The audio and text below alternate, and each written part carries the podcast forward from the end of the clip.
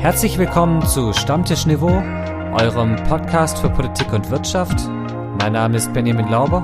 Mein Name ist Nikolai Bohn und unser Thema heute Geld ausgeben, was man nicht hat. Die deutsche Schuldenbremse.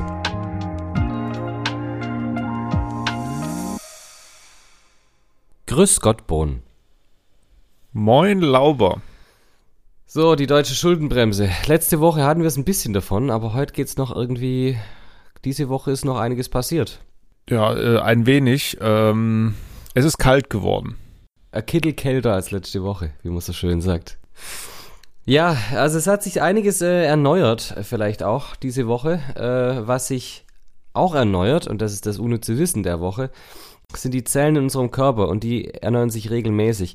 Deswegen ist unser Körper im Schnitt nur sieben bis zehn Jahre alt. Unser Humor ist eher so 14 Jahre alt. Ja, also zumindest meiner. Der, ich wollte gerade sagen, äh, der Humor der 90er hat sich wieder gemeldet, er möchte zurückgebracht werden. Ja, äh, erneuert hat sich auch offensichtlich das Parlament in den Niederlanden. Das wurde nämlich äh, diese Woche neu gewählt und wir kommen gleich dazu, warum wir da jetzt überhaupt reden. Ähm, wer hat gewonnen? Das äh, kann man erstmal sagen. Gerd Wilders, ähm, einer der bekanntesten Rechtspopulisten und Islamgegner in Europa. Und der hat die Wahl deutlich gewonnen. Und zwar deutlich, deutlich.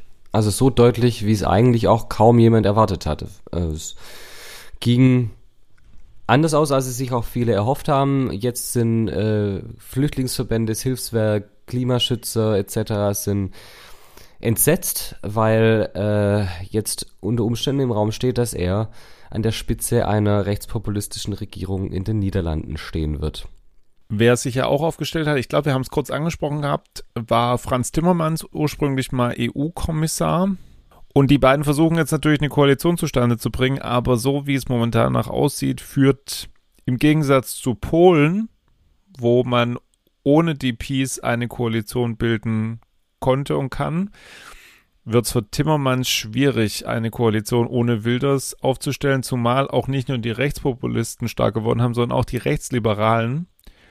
Und mit denen eine Koalition zu machen, wird, glaube ich, so diese sozial äh, grün-liberale Teil der Niederlanden nicht funktionieren. Ja, Benny, aber warum, warum reden wir jetzt darüber, über die Niederlande? Warum haben wir über Polen gesprochen? Na, weil es halt der erste Rechtsruck in einem westeuropäischen Land ist. Also das stimmt so natürlich auch nicht. Wir hatten das ja in den vergangenen Jahrzehnten schon öfters mal. Wir hatten es auch in Dänemark zum Beispiel, wir hatten es dazwischendrin mal auch in Finnland. Und Frankreich ist ja immer auf der, an der Kippe. Also Le Pen ist ja immer auch da und unter Umständen eine, eine Präsidentin oder Front National eine wichtige Partei in, in Frankreich. Aber es ist halt so, dass jetzt im Moment das Pendel sehr nach rechts ausschlägt und wenn, wenn ich das sage, dann meine ich eben nicht ins Konservative, sondern ins Rechtskonservative, Nationalistische. Und in der jetzigen Situation kann sowas natürlich auch eine, ja, eine Reaktionskette bis hier nach Deutschland auslösen. Nächstes Jahr in ostdeutschen Bundesländern Landtagswahlen, Jetzt gibt es eine Befragung der Mitglieder der FDP, ob die FDP in der Ampelkoalition bleiben soll. Nicht bindend, aber immerhin. Wenn da rauskommt, ein Großteil will es nicht, dann ist weiter der Druck größer. Und unter Umständen führt es dann hier in Deutschland auch bei Bundestagswahlen zu einem sehr hohen Ergebnis für die AfD. Stell mir gerade vor, wie so die Europakarte in meinem, vor meinem geistigen Auge steht oder liegt und einzelne Seifenblasen Puff machen und zerstört werden. Also angefangen, glaube ich, in Polen, ja, also nicht angefangen, aber ich meine, in Polen hat es Puff gemacht, dann hat es jetzt in Italien Puff gemacht mit Giorgia Meloni, dann haben wir jetzt eben diese Teile in den Niederlanden und wir haben ja auch tatsächlich immer in vielen Teilen Europas oder man kann vielleicht auch sagen, dass jetzt irgendwie so ein Jahrzehnt oder eine Zeit auf jeden Fall ist, in der rechtspopulistische und nationalistische Gedanken nicht nur salonfähig sind, sondern in vielen Teilen der Bevölkerung verbreitet sind. Also eigentlich der gegenteilige Effekt, den wir zwischendurch Ende des 20. Jahrhunderts hatten. Und jetzt mache ich die ganz große Kassette auf, ich weiß, hinsichtlich der Zusammenführung, Erweiterung ähm, der Europäischen Union haben wir jetzt eigentlich zusehends wieder einen Gegeneffekt? Ich meine, grundsätzlich ist es so in der Geschichte Europas, dass immer dieses Pendel nach links und nach rechts ausschlug. Also als Schröder damals Bundeskanzler wurde nach 16 Jahren Kohl, war plötzlich in ganz, in ganz Europa der Ruck in die Sozialdemokratie. Und danach rückte das wieder in die konservative Ecke. Also wir haben immer dieses Links-Rechts. Vor ein paar Jahren war der Aufschrei groß, als in Österreich die FPÖ plötzlich in der Bundesregierung war. Ja, und dann hieß es Untergang des Abendlandes. Also man muss jetzt, ich glaube, man darf nicht in Panik verfallen, ähm, weil trotz alledem die demokratischen Instrumente greifen können und unter Umständen sowas auch dazu führt, dass danach das Pendel wieder in die andere Richtung ausschlägt und irgendwo, und wie gesagt, wenn ich jetzt ausschlagen meine, dann meine ich, dass es in der Mitte irgendwo bleibt, links und rechts. Aber es ist natürlich schon, es ist schon was anderes, wenn ganz Europa plötzlich, wenn da rechtsnationalistische Parteien an der Macht sind, da sind wir in einer anderen, auch globalen Lage. Und was es für den Zusammenhalt in Europa angeht, ist leider dann auch klar. Ich wollte auch gerade ergänzen, also solange sich im gewissen Bereich hält, habe ich damit auch kein Problem. Ich habe dann auch ein extremes Problem im wahrsten Sinne des Wortes, wenn das Pendel, und ich kann es gar nicht so richtig festmachen an irgendeinem Kriterium, aber wenn das Pendel halt eben zu stark ausschlägt. Und das wird spannend sein, wie das in den Niederlanden weiter gehen wird, auch hinsichtlich der Koalitionsbildung, die vermutlich mehr als schwierig wird. Das, und zwar sehr sicher mehr als schwierig wird. Und ich glaube, da, da wird es interessant sein zu sehen, äh, wie alle Parteien da rauskommen, auch im Hinblick jetzt auf unsere Landtagswahl nächstes Jahr in Ostdeutschland, weil da unter Umständen auch solche Ergebnisse rauskommen können, dass die AfD eigentlich, dass man der nicht vorbeikommt, aber irgendwie vorbeikommen will. Ja, und was macht man dann, wenn plötzlich die AfD damit 28, 30 Prozent im Landtag sitzt und eigentlich Regierungsauftrag hat, aber eigentlich du auch äh, Parteien dieser Art nicht in die Regierung gehen lassen kannst, zumal sie in, da in Bundesländern in die Regierung eventuell dann kommt, wo sie zumindest laut Verfassungsschutz gesichert rechtsextremistisch ist. Ja, warten wir es mal ab. Auf was wir auch gewartet haben, äh, ist, ob es denn nicht im Nahostkonflikt, im Nahostkrieg äh, zumindest eine Pause gibt und einen Austausch von Gefangenen. Und diese Woche jetzt plötzlich, ja, es wird vier Tage lang werden die Waffen schweigen und es wird einen Austausch von Geiseln und Gefangenen geben. Hoffnungsschimmer? Zum Zeitpunkt dieser Aufnahme ja. Wir wissen ja noch nicht mehr. Eigentlich sollte die äh, Feuerpause schon am Donnerstagmorgen beginnen. Bis jetzt ist es nicht der Fall gewesen. Es gibt wohl auch noch ähm, aktuell zu klärende Details bezüglich der Freilassung der Geiseln. In welchem Gebiet sollen die freigelassen werden? Wer lässt zuerst frei und was passiert dann, wenn und so weiter.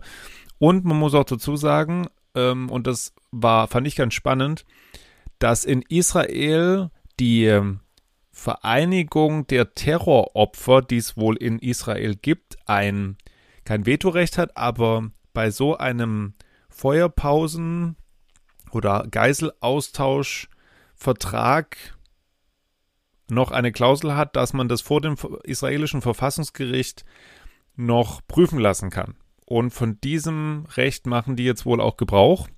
Und 2006 ist daran, oder 2016, ich weiß gar nicht mehr, irgendeine Zahl mit 6 am Ende, so ein Gefangenenaustausch daran gescheitert ich, das ist deswegen ja auch so spannend, weil wenn das sogar, da, wenn das als offizielle Regelung gilt, heißt das ja auch, dass Gefangennahmen, Geiselnahmen in äh, Israel, was in Anführungszeichen ganz Normales sind. Das vergisst man immer, dass da, äh, dass das ja leider an der Tagesordnung da dann doch auch ist. Ja, gucken wir mal, wie das wird. Äh, Im Moment sieht so aus, als ob der Deal ist 50 freigelassene Israelis gegen 150 freigelassene Palästinenser. Mal sehen, was da ist. Äh, die Israelis sagen, ja, die Hamas wird sich da neu formieren in diesen fünf, in diesen vier Tagen. Andererseits die israelische Armee vielleicht auch. Äh, ich hoffe auch, dass es zumindest ein Hoffnungsschimmer ist, weil, und das hast du, glaube ich, das letzte Mal gesagt, Nick, das bedeutet, dass die Diplomatie doch zumindest einen kleinen Erfolg liefert. Und das sollte uns immer Anlass zur Hoffnung geben vor allen Dingen auch Hoffnung auf die so erwartete humanitäre Hilfe, egal jetzt ob im Süden oder im Norden des Gazastreifens, aber dass die humanitäre Situation für die, die dort noch leben, und noch nicht vertrieben worden sind. Es war jetzt auch diese Woche so, dass dann äh, ist an die Palästinenser von israelischer Seite hieß, ja, geht bitte in den Süden des Landes. Okay, alles klar, haben sie gemacht. Dann hieß es jetzt im Süden des Landes, ja, ihr müsst aber jetzt hier irgendwie auch weg, weil äh, wir haben die Hamas immer noch nicht gefunden. Ich überspitze jetzt. Wie du sagst so, Diplomatie kann was erreichen. Man muss vorsichtig sein, dass man nicht zu viel Hoffnung in Diplomatie hegt, weil das auch die Hoffnungen können sehr schnell auch zerstört werden, vor allem auch kurzfristig auf diplomatischer Ebene können schon Kleinigkeiten entscheidend sein. Deswegen ist es jetzt auch so, ja, eigentlich sehr, blicke ich sehr gespannt darauf, ob das am Ende wirklich so klappt, wie es geplant ist. Die Hoffnungen enttäuscht wurden auch in, in Deutschland und zwar die Hoffnung ein der wenig, Ampelregierung, ein bisschen, ein bisschen äh, die Hoffnung der Ampelregierung, dass das Bundesverfassungsgericht sagt, ja, ihr dürft die nicht ausgegebenen Corona-Hilfen für den Klimaschutz ausweisen. Denn das Bundesverfassungsgericht hat gesagt, nein, das dürft ihr nicht.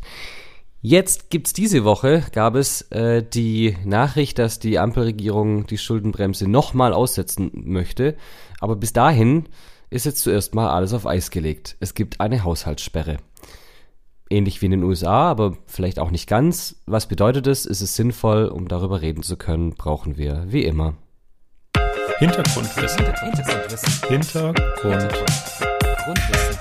Hintergrundwissen. In den vergangenen Jahren haben viele Staaten, auch Deutschland, Schulden gemacht. Da sie mehr Geld brauchten, als sie über Steuern und andere Abgaben eingenommen haben, haben sie sich das Geld bei Banken und auf den Finanzmärkten geliehen. Für dieses geliehene Geld sind jährlich eine Menge Zinsen zu zahlen. Mit der Zeit sind die Schulden der Staaten so gewachsen, dass ein großer Teil der Steuereinnahmen allein schon für diese Zinsen verwendet werden muss. Mit einer sogenannten Schuldenbremse verpflichtet sich ein Staat, neue Schulden nur noch bis zu einer bestimmten Höhe zu machen. Außerdem verpflichtet er sich, die Staatsschulden in absehbarer Zeit zurückzuzahlen. Deutschland hat 2009 per Gesetz die Schuldenbremse eingeführt. Diese Schuldenbremse legt fest, dass sich Deutschland ab 2016 jedes Jahr bis zu einer Höhe von 0,35 Prozent des Bruttoinlandprodukts neu verschulden darf. Das entspricht derzeit etwa 9 Milliarden Euro im Jahr. In der Summe soll eine Neuverschuldung vermieden und ein nahezu ausgeglichener Haushalt erreicht werden. Dies ist auch als sogenannte schwarze Null bekannt. Dennoch sieht die Schuldenbremse, Zitat, Ausnahmeregelungen für Naturkatastrophen oder außergewöhnliche Notsituationen, die sich der Kontrolle des Staats entziehen, Zitat Ende vor.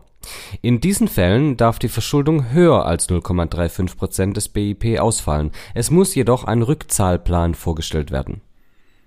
Nach dem Urteil des Bundesverfassungsgerichts in dieser Woche ist nun eine lebendige Diskussion darüber entstanden, wie mit der Schuldenbremse weiter verfahren werden soll.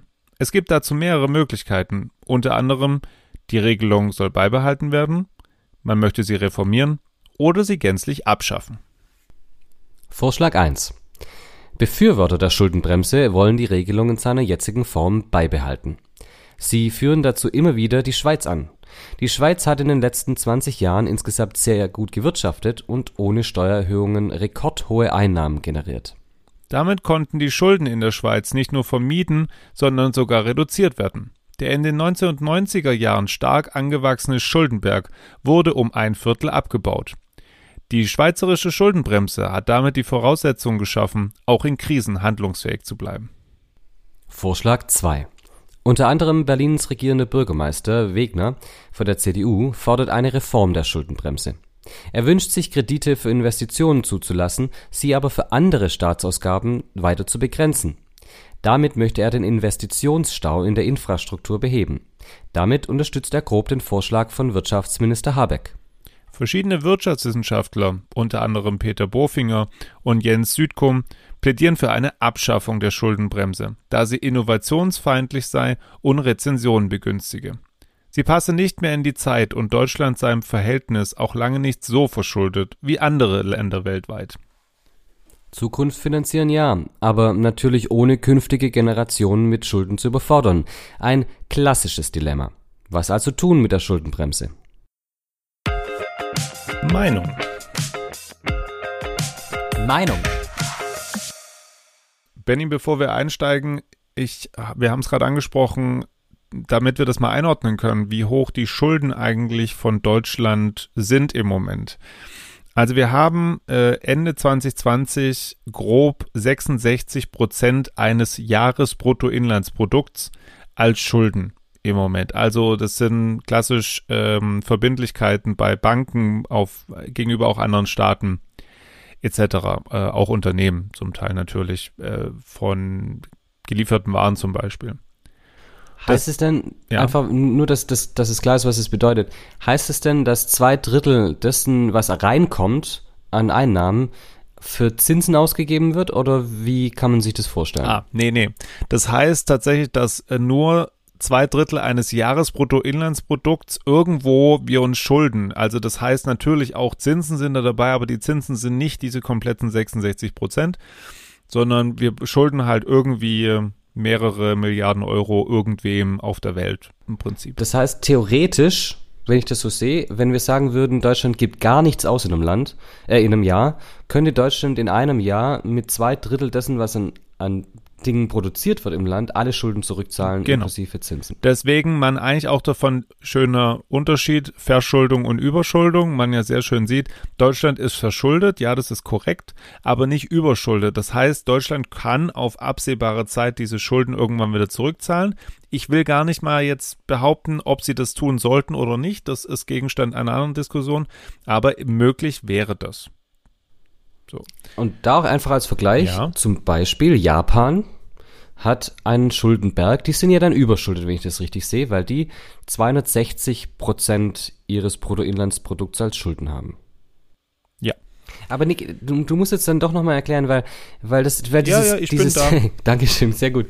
Dieses Thema ist ja schon komplex und, und auch ein bisschen verwirrend. Äh, Russland zum Beispiel, zumindest 2022, hatte nur eine Staatsverschuldung in Relation zum Bruttoinlandsprodukt von knapp 20 Prozent. Also deutlich, deutlich weniger als Deutschland. Heißt es denn, die sind wirtschaftlich viel stärker als wir? Wie, oder was bedeutet das? Nee, ich würde nicht behaupten, dass Russland äh, wirtschaftlich besser geht. Ähm, es hängt wesentlich davon ab und das, das ist auch der Grund, warum Japan da, glaube ich, nicht alles dagegen tun kann, aber Japan hat durch seine eigene Notenbank natürlich nochmal andere Möglichkeiten der Währungsauf- und Abwertung. Und das hat auch Russland mit dem Rubel und kann dadurch natürlich gewisse Stellschrauben anziehen, locker lassen etc. Ähm, natürlich auch den Haufen an Öl, auf dem Russland sitzt. Ähm, das ist natürlich auch eine Sache, wodurch sich andere deutlich bei Russland, glaube verschulden, aber Russland selbst äh, sich nicht verschulden muss. Und das heißt auch, auch noch nur wirklich so zu klarstellen, das heißt, wenn ich jetzt eine Notenbank habe und da die, die Macht drüber habe, und wir haben ja schon in vorigen Sendungen mal drüber geredet, warum die Notenbanken bei uns in Europa äh, klassisch unabhängig sind von der Politik, könnte ich dann sagen als Regierung, okay, ich schulde jetzt einem Land, was weiß ich, 40 Millionen oder Milliarden Euro und ich werde einfach meine, meine Währung ab, sodass diese 40 Milliarden Euro nächstes Jahr nur noch 20 Milliarden wert sind im Vergleich zum Jahr davor und ich kann es dann zurückzahlen? Ich glaube definitiv nicht 20 Milliarden. Da würde jetzt, äh, würden wir die Rolle von Notenbanken zu hoch hängen, weil Gegenbeispiele sind ja zum Beispiel die USA mit 120 Prozent, China mit 76 Prozent. Äh, die Briten haben auch eine eigene Notenbank mit 102 Prozent Verschuldung und die Japaner ja auch. Also ähm, es ist, es, es kann einen Einfluss haben, man kann damit, das ist eine Stellschraube, aber es ist definitiv nicht die einzige, äh, weil sonst würden, glaube ich, in, äh, in, Europa schon alle Sturm laufen gegen die Europäische Zentralbank. Ja, okay. Dann habe ich das jetzt verstanden. Einfach, dass, dass wir nochmal klar machen, was heißt denn das eigentlich, Schulden zu haben und wie kommen die denn zustande? Weil an sich das Thema war jetzt ja die Schuldenbremse. Und grundsätzlich ist die Idee ja gut. Wir machen keine Schulden weil die zukünftigen Generationen müssen die ja sonst irgendwann zurückzahlen. Aber das führt halt jetzt auch dazu, dass wir Sachen nicht bezahlen können, weil Wir haben einfach das Geld nicht. Dabei haben wir Rekordsteuereinnahmen. Jetzt an was liegt das? Ich, das kriege ich ja irgendwie auch nicht zusammen. Wir haben Rekordsteuereinnahmen, aber trotzdem haben wir nicht genug Geld für die Sachen, die wir ausgeben wollen.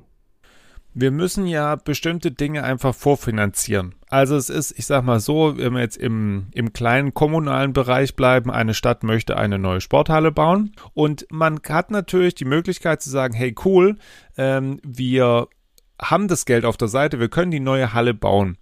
Aber viele Kommunen wird es ja so sein, dass diese Halle, naja, so eine Halle wird ja wirklich Jahrzehnte ähm, benutzt, dass man sagt, okay, wir können Geld aus 2023, 24, 25 benutzen, aber eigentlich müssen wir schon vorab Geld, was wir dann wahrscheinlich erst 26 bis 30 verdienen, schon mal vorab dafür ähm, mit einplanen. Aber wir brauchen das Geld natürlich vorher, weil derjenige, der die Halle baut, braucht ja sein Geld für jeden Abschnitt, den er baut. So, das ist ja die Vorgabe bei solchen Bauten. Und dann müssen, muss die Stadt einfach Schulden machen.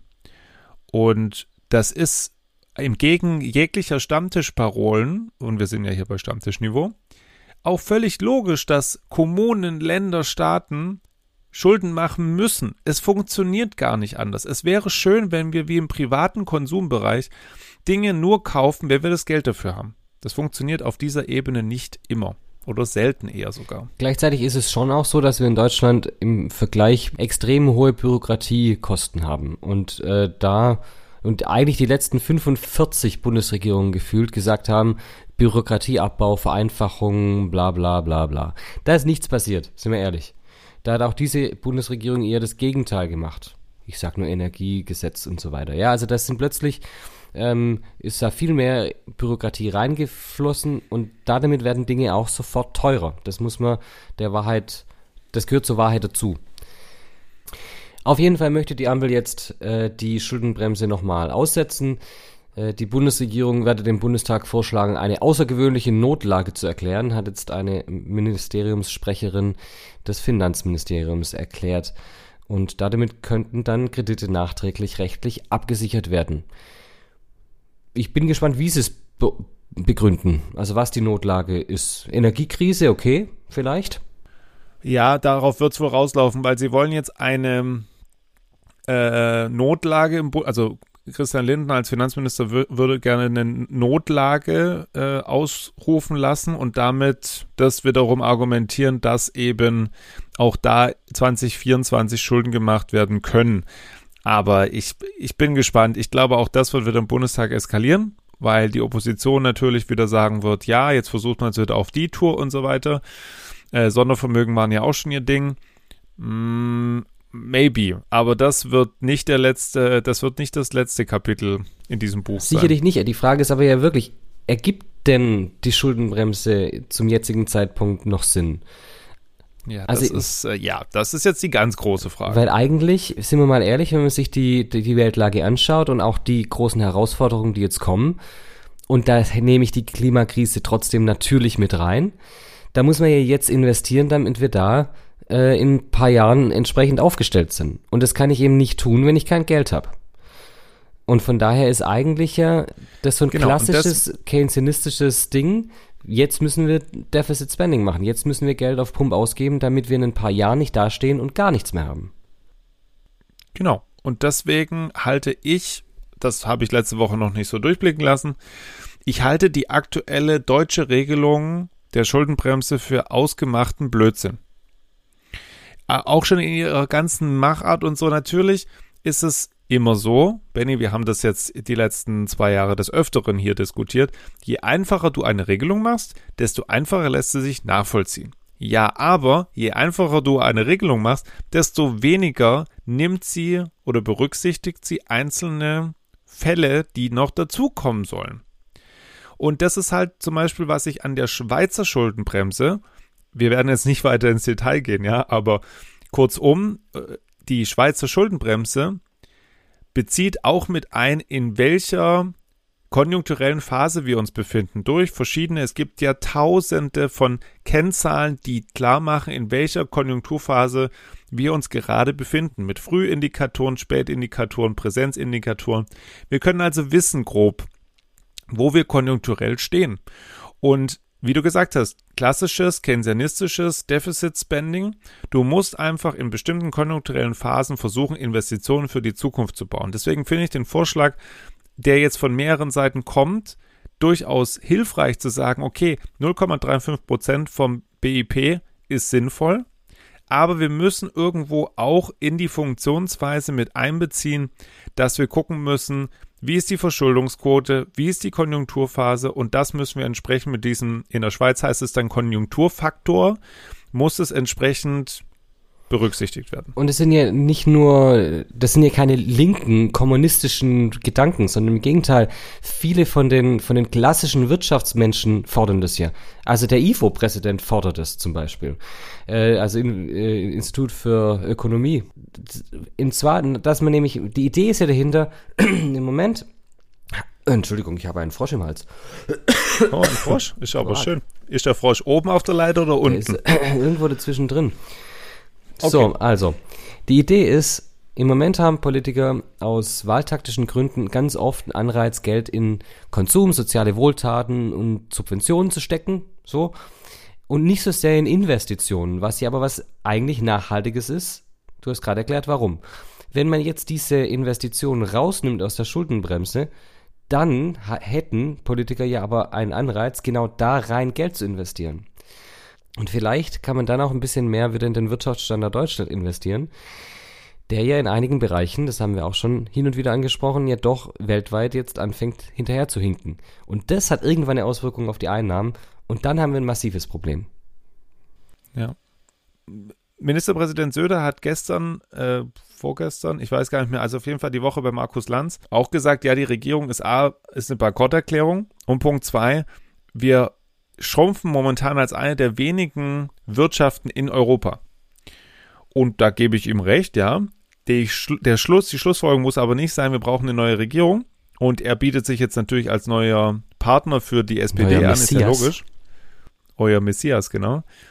Sondern es muss tatsächlich irgendwo hin, dass diese Verschuldung oder Dinge angelegt werden dafür, dass unsere Wirtschaft wieder ans, ins Kurbeln kommt. Vor was ich ein bisschen Angst habe, ist, dass die Schritte jetzt eingeleitet werden, aber ähnlich wie die Agenda 2010 die Erfolge erst in der Regierung danach drankommen und die Regierung sich das dann als Erfolge einverleibt.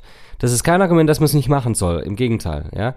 Aber ich inständig hoffe, dass diese Regierung, die folgt, und ich glaube, wir sind uns beide einig, das wird keine zweite Ampel werden. Nein, definitiv nicht. Dass diese Regierung die Farbe Braun nicht beinhaltet. Weil das wäre sonst. Braun oder blau? Braun-blau, Entschuldigung. Ach so, ja. Meine ich. Weil das wäre sonst natürlich massiv kontraproduktiv. Aber das wäre eine Blaupause. Das wäre eine Blaupause für, für eine Katastrophe, um ehrlich zu sein. Eine Blaupause. Was genauso eine Katastrophe ist. Nein, eine Blaupause doch, für gute Witze, wollte doch, ich jetzt sagen. Doch, absolut, Benny. So, was doch eine Katastrophe ist, ist auch dein Flachwitz. Zuerst aber äh, Feedback, Themenvorschläge und Flachwitze bitte an folgende E-Mail-Adresse. Stammtischniveau at gmail.com So, jetzt kommt die Katastrophe des Tages. Überhaupt vorgestellt von Benjamin nicht. Lauber. Was lebt unter Wasser und sieht alles doppelt? Ich weiß es nicht. Wer lebt unter Wasser und sieht alles doppelt?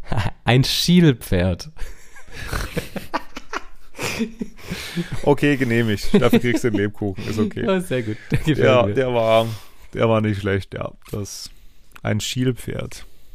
Du, da, damit äh, gehen wir in die Woche. Finde ich gut. Ja, Zumindest ich, äh, ich soll im Übrigen noch meine neuen C grüßen. Äh, das, ja, herzlichen mhm. Glückwunsch, hast du natürlich geschafft. Entschuldigung. Sind mir total auf den Sack gegangen die Woche, habe ich damit erledigt und damit äh, sei es jetzt auch gut mal. So. Genießt die Woche, macht's gut. Tschüss. Bis bald, ciao.